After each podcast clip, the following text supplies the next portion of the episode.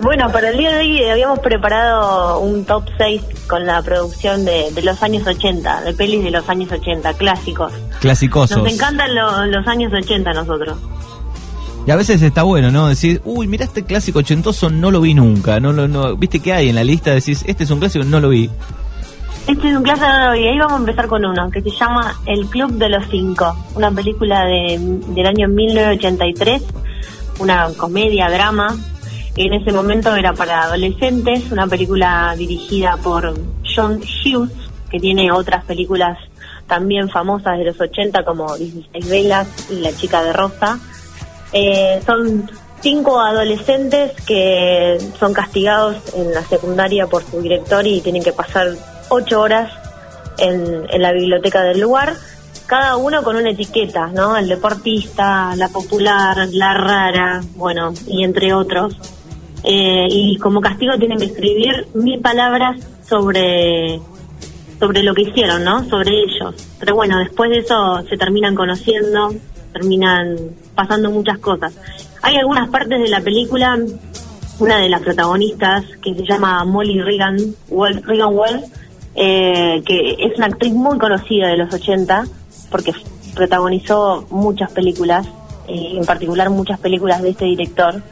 Eh, hace unos años hice una entrevista con el New York Times y decía que obviamente hay muchas escenas de esta película que no son para ahora, que obviamente tienen como una visualización patriarcal, machista, pero bueno, en ese momento era lo que lo que pasaba, lo que se normalizaba, ¿no? Así que bueno, es una película que no tuvo tanto éxito su banda sonora, pero bueno, está entre los 100 temas de la Billboard, eh, así que no sé si tenés por ahí el, el tema. Está sonando de fondo, Simple Minds. No lo escucho, no lo escucho, perdón.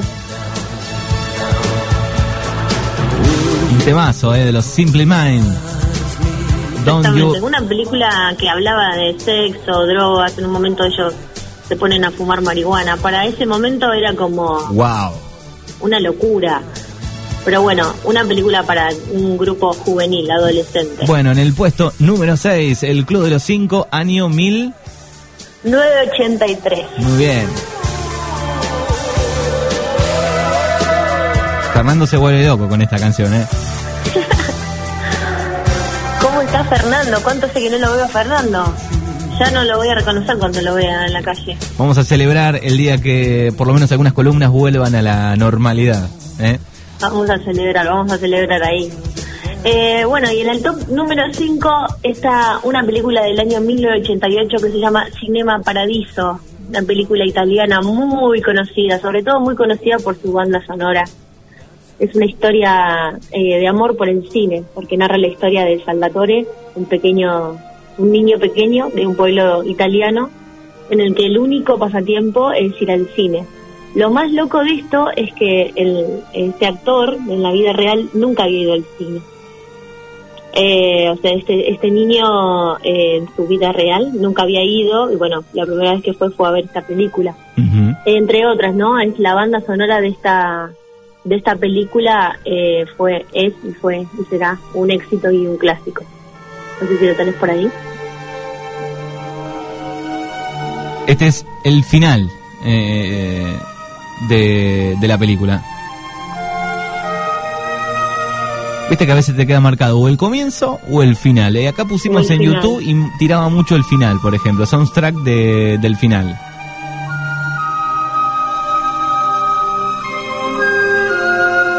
Es una música que acompaña para terminar con un... Exactamente. Con un la compuso Ennio Marriacone. La compuso antes de empezar a filmar. O sea, antes de que se empiece a filmar la película, ella había compuesto esta, esta banda sonora. Y eh, para, para usarla como elemento para inspirar a los actores, ¿no? Y conseguir el tono adecuado para el film. Eh, así que es una muy linda película para que puedan ver. Una película italiana que ganó muchísimos premios. Globos de Oro, Oscar, entre otros.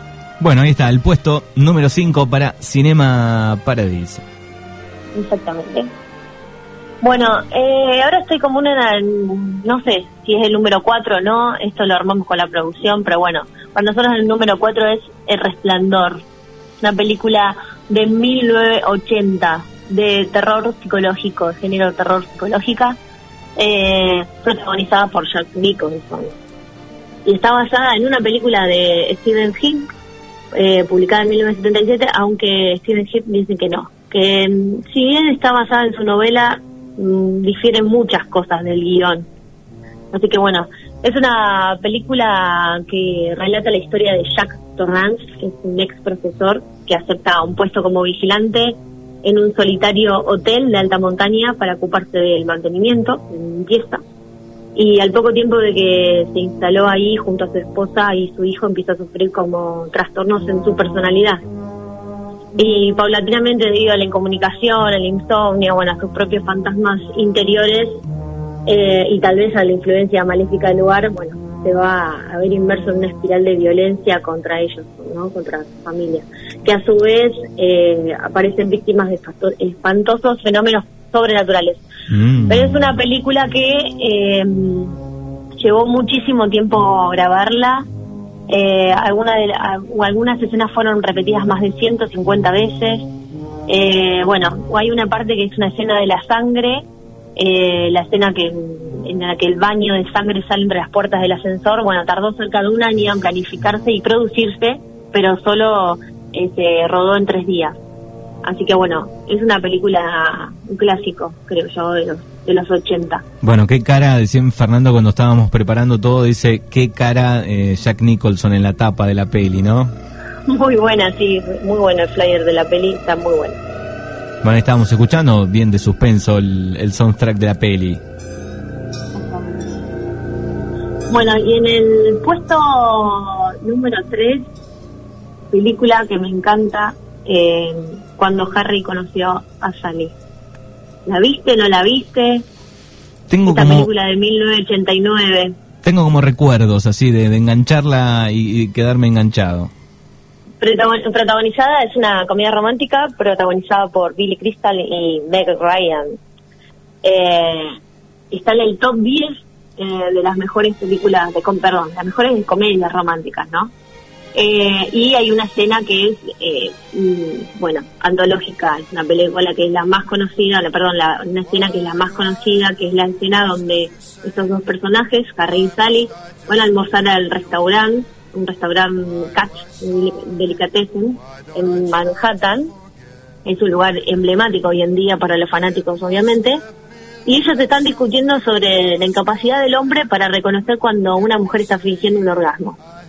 Así que Sally reclama que los hombres no pueden descubrir la diferencia y para probar eso finge en la cafetería llena de gente eh, un orgasmo sin preocuparse por las miradas del público, ¿no? Y bueno, y, la escena termina de una manera muy graciosa, porque la, escena termina cuando Sally regresa a la comida, o sea, se pone a comer y una mujer que estaba cerca de ella eh, le pide al camarero y le dice, bueno, yo quiero pedir lo mismo que, que pidió, ¿no? Eh, nada, eh, para mí es una escena que, es una película que es muy reconocida sobre todo por esta escena, y, esta escena se rodó miles de veces, y bueno, y hay en este restaurante hay un cartel que todavía está colgado encima de la mesa donde se rodó esa, esa escena puntual, donde dice eh, donde Harry conoció a Sally, esperamos que tengas o pidas lo que ella mm. misma tuvo o pidió. Bueno, divina ella, divina ella con ese look este ochentoso. Ochentoso, con esa ropa, esos cines. Los paseos por ese eh, por esa plaza de otoño con hojas este bien de otoño. Exactamente, una linda historia de amor. Y Frank Sinatra era la, la música de la peli. Exactamente. Finalmente ellos, eh, bueno, terminan, eh, se terminan juntos luego de, de 12 años. Eh, bueno, es una hermosa historia de amor. Bueno, escuchamos un poquito a Frank Sinatra.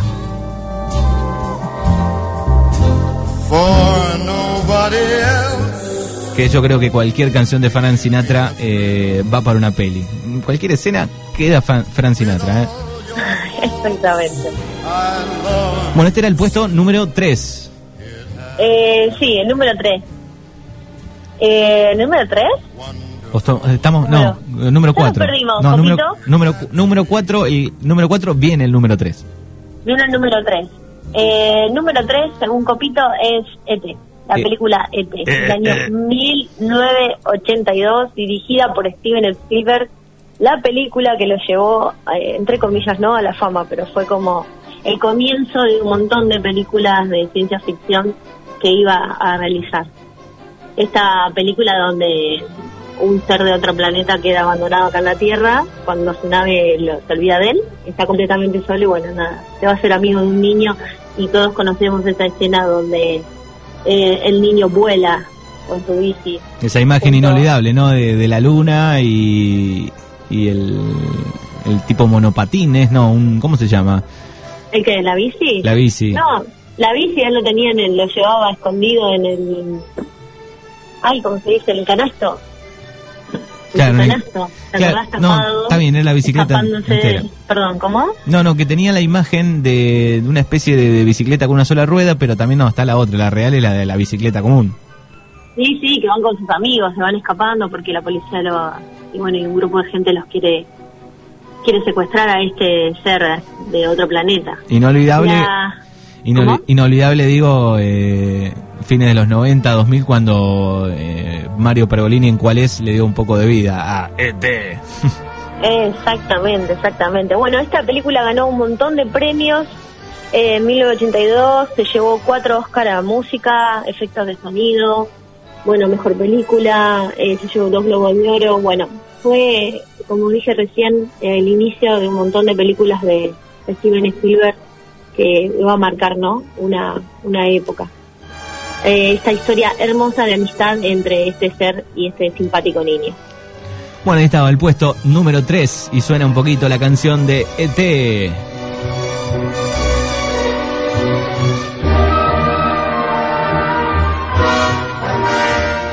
Bueno, ¿quién está en el puesto número 2 de esta semana? En el número 2 eh, nos vamos a pelear acá. Vamos a ver quién está en el número 2. Te digo, ahí decidan ustedes a ver quién, quién está en el número 2. Si Top Gun o Volver al Futuro. Oh, qué decisión difícil. Eh, Fernando, eh, puesto número 2, Fernando. ¿Top Gun o Volver al Futuro? La 2, Volver al Futuro, dice Fernando. en el puesto. Bueno, Top Gun, que bueno, ya es conocida por todos, obviamente, eh, tiene tráiler de Top Gun 2 hay un tráiler de la película que se va a estrenar el año que viene, porque se va a estrenar este, pero obviamente por cuestiones de pandemia no. Eh, hay un tráiler en, en, YouTube que lo pueden ver, hay uno que tarda dos minutos y otro que tarda ocho, que tiene mucha más información. Pero bueno, esta, esta película, hermosa película, que eh, debo reconocer que no, no vi, no vi toda la película. ¿Cómo que no viste Top Gun? Todo lo mismo, me dijeron, ¿cómo que no viste Top Gun? ¿No viste? Vi partes, no lo vi entera Está, eh, está en Netflix, para los fanáticos que quieran volver a verla, está en Netflix. Pero bueno, lo que sí escuché muchísimas veces es la banda sonora de esta película, esa canción hermosa. Claro, si viste Top Gun, me dicen acá, estás en riesgo, sí, sos persona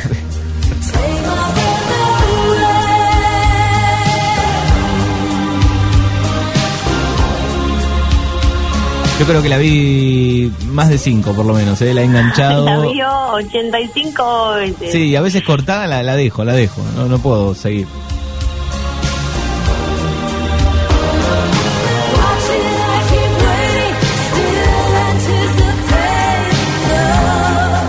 Bueno, el puesto número 2, eh, con Berlín sonando el soundtrack, eh, uno de los más importantes de, de la peli. Exactamente, seguramente todos seguramente todos han bailado algún lento con esta canción. Hermosa canción. Acá Copito me dice, déjalo un poquito más, déjalo un poquito más.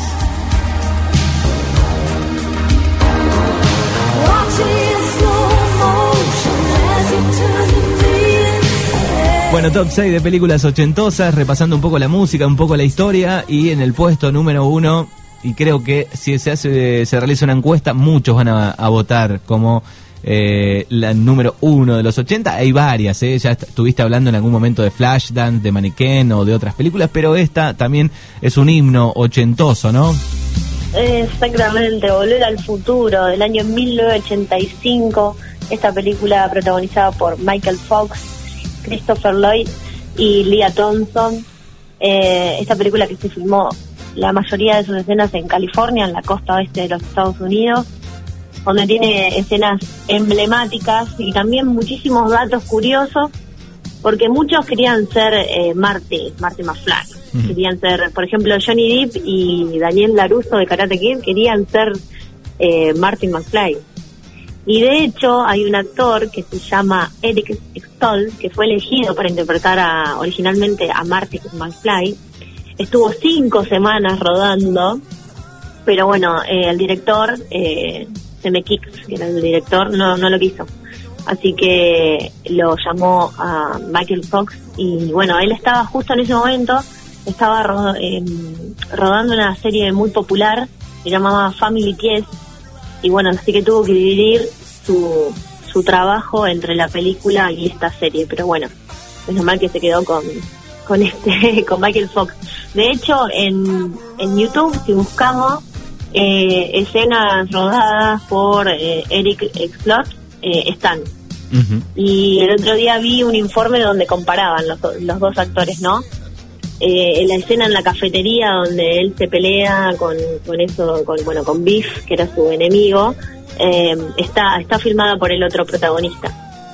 También cambiaron, en principio, no era un auto para viajar en el, la máquina del tiempo, ¿no? Para viajar en el tiempo, sino que era una heladera. Una heladera, bueno, menos mal que pusieron el auto.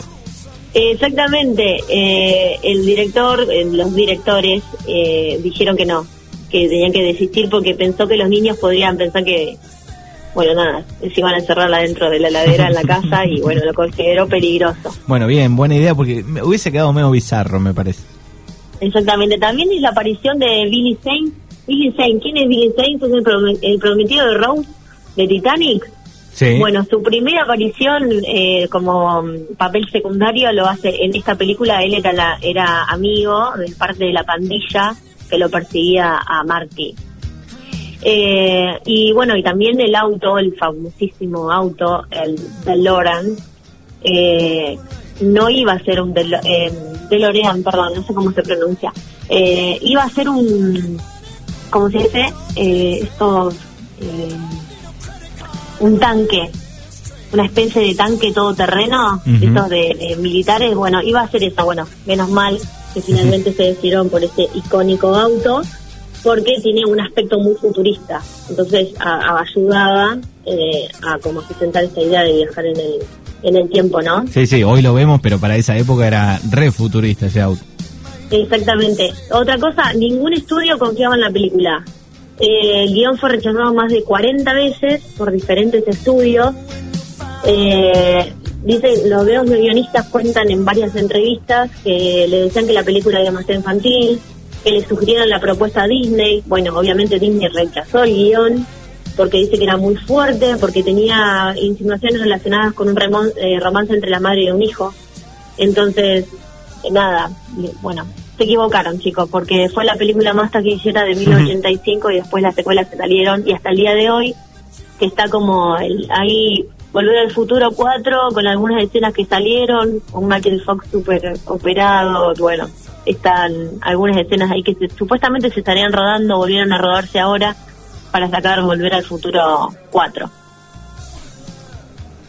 Bueno, The Power, The Power of Love, Julie Lewis and the News sonando. 1985, eh, yo había nacido justo ahí. Justo. Bueno, Lucía, te agradecemos por este top 6 del día de hoy y nos vamos a encontrar el próximo martes. Te agradecemos como siempre. Buen fin de semana. Buen fin de semana para vos, buen fin de semana para todos, todas, Manu. Un beso grande. Beso grande. Chau, chau.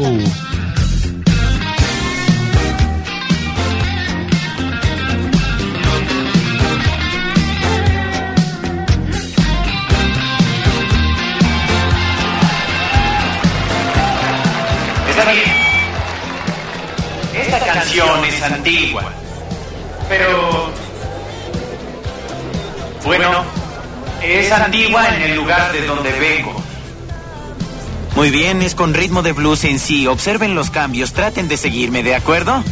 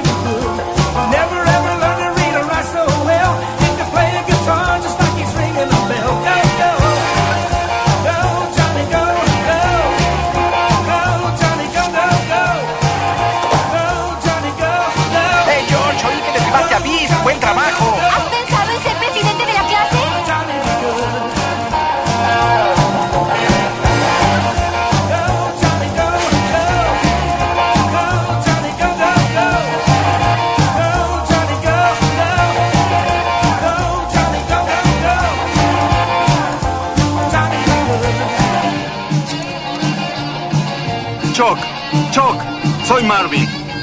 Habla tu primo Marvin Berry. ¿Recuerdas ese nuevo ritmo que estabas buscando? Bueno, escucha esto.